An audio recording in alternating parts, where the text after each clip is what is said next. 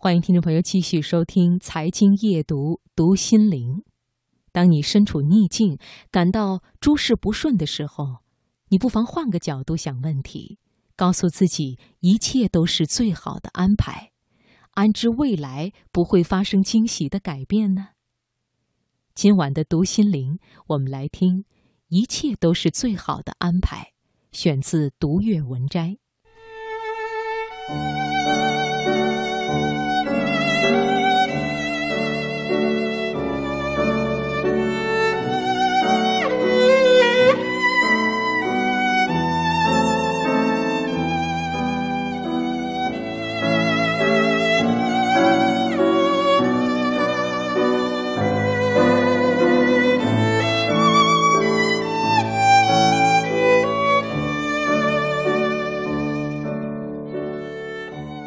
有个国王喜欢打猎和与宰相微服私访。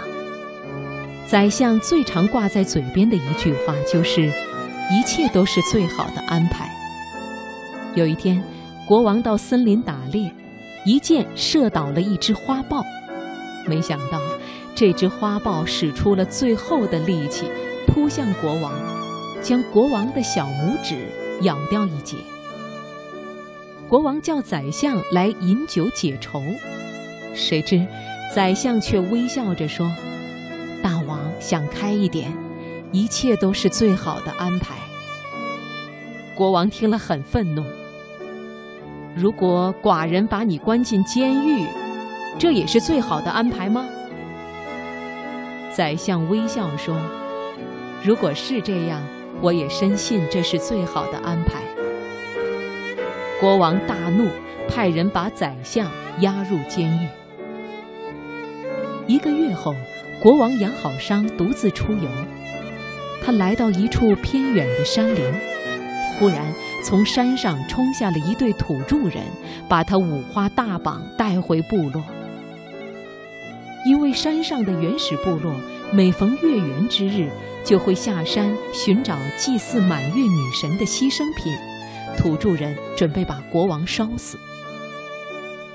正当国王绝望之时，祭司忽然大惊失色。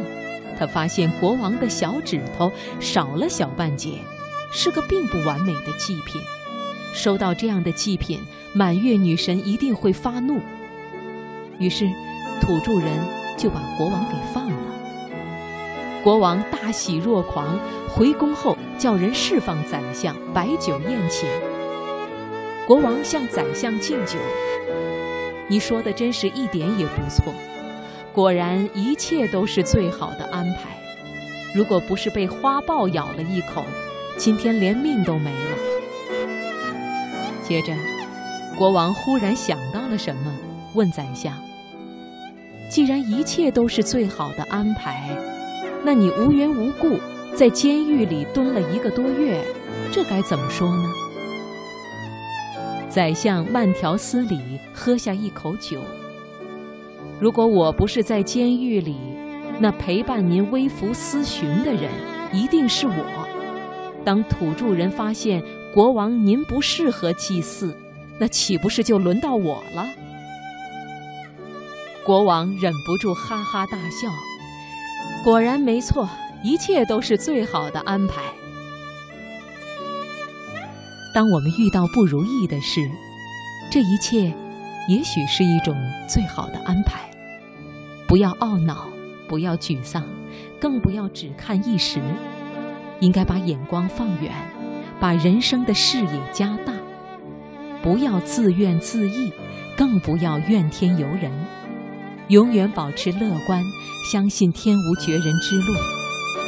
其实，只要我们仔细回想生活当中的每件事，都可以对自己说这句话：一切都是最好的安排。